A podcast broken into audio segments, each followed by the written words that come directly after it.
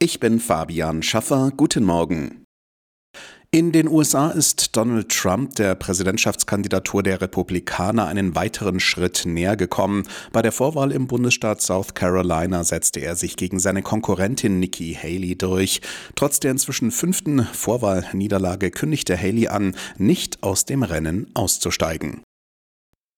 Bundesaußenministerin Baerbock setzt heute ihren Besuch in der Ukraine fort. Details sind aus Sicherheitsgründen nicht bekannt. Gestern hatte Baerbock in der Hafenstadt Odessa ihren ukrainischen Kollegen Kuleba getroffen.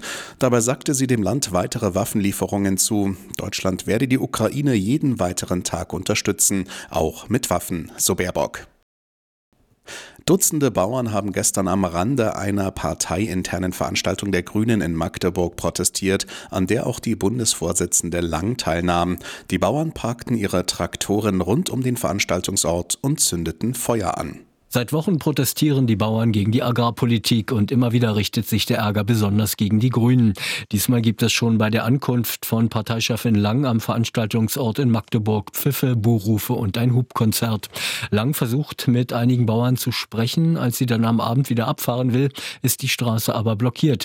Die Polizei muss eingreifen. Lang sei aber nicht gefährdet gewesen, heißt es. Festnahmen gibt es offenbar nicht. Thomas Brock, Nachrichtenredaktion.